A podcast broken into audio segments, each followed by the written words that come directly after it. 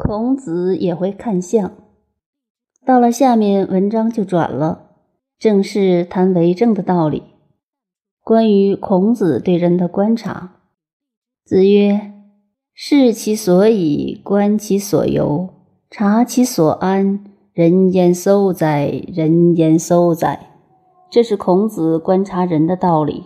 讲到观察人的道理，我们都知道看相算命。尤其现在很流行，但中国人还有另外一套看相的方法，叫神相或心相，这就深奥难懂了。神相不是根据形态看，而是看神态的；还有一种心相，是以中国文化的基本立场，绝对唯心，所以有几句名言：“有心无相，相由心变；有相无心。”相随心转，一个人思想转变了，形态就转变。譬如我们说一个人快发脾气了，是怎么知道的呢？因为从他相上看出来了，他心里发脾气，神经就紧张，样子就变了。所以看相是科学。有人说，印堂很窄的人肚量一定小，印堂。两个眉间中间的距离很宽，就是度量大，这是什么道理？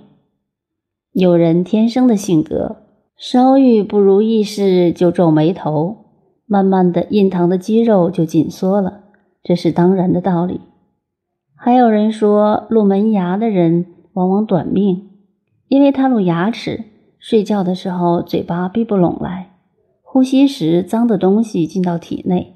当然，健康要出问题，还有很多这一类的道理都是这样的。但是古人看相，很多人是知其然不知其所以然。问他什么原因，他说是书上说的。实际上这些东西是从经验中来的。有人说，清代中兴名臣曾国藩有十三套学问，流传下来的只有一套《曾国藩家书》。其他的没有了。其实传下来的有两套，另一套是曾国藩看相的学问，《兵谏》这部书，它所包含看相的理论不同其他的相书。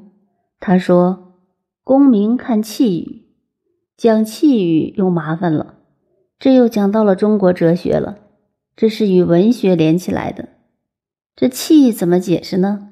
就是东西。”雨是代表天体，什么叫气宇？就是天体构造的形态，勉强可以如此解释。中国的事物就是这样讨厌。像中国人说，这个人风度不坏，吹过来的是风，衡量多宽多长就是度。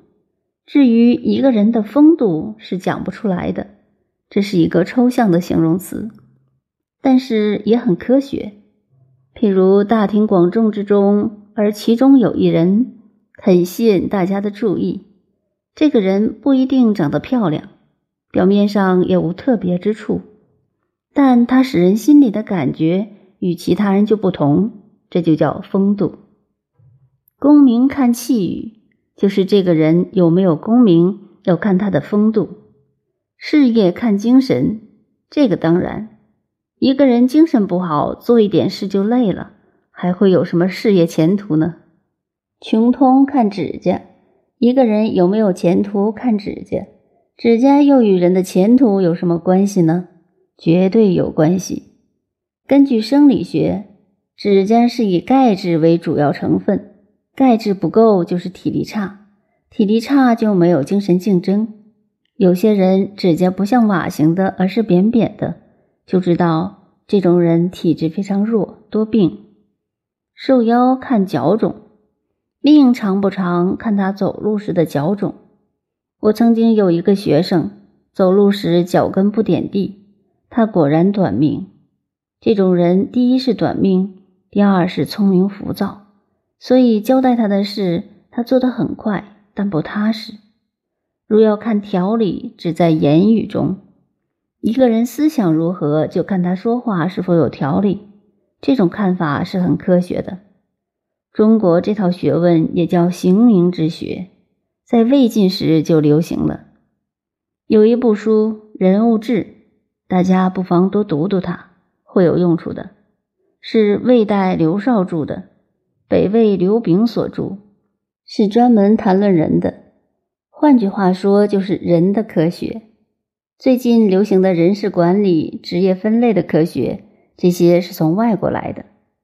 而我们的人物志却更好，是真正的人事管理、职业分类。指出哪些人归哪一类，有些人是事业型的，有些人绝对不是事业型的，不要安排错了。有的人有学问不一定有才能，有些人有才能不一定有品德。有学问又有才能又有品德的人是第一流的人，这种人才不多。以前有一位老朋友，读书不多。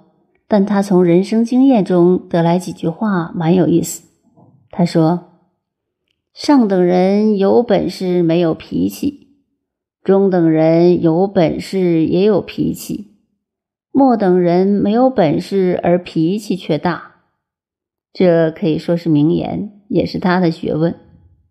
所以各位立身处世就要知道，有的人有学问，往往会有脾气，就要对他容忍。用他的长处、学问，不计较他的短处、脾气。他发脾气不是对你有恶意，而是他自己的毛病，本来也就是他的短处，与你何关？你要讲孝道，在君道上你要爱护他、尊重他。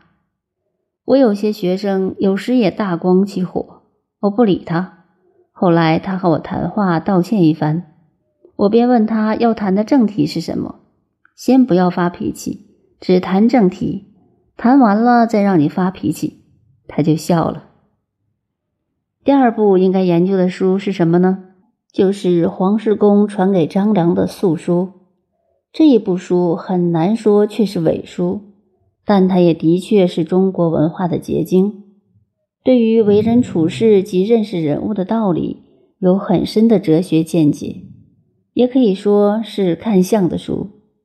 他并不是说眉毛长得如何，鼻子长得怎样，他没有这一套，是真正相法，眉毛、鼻子、眼睛都不看的，大概都看这个人处事的态度和条理。孟子也喜欢看相，不过他没有挂牌，他是注意人家的眼神，光明正大的人眼神一定很端正，喜欢向上看的人一定很傲慢。喜欢下看的人会动心思，喜欢斜视的人至少他的心理上有问题。这是看相当中的眼神，是孟子看相的一科，也可说是看相当中的眼科吧。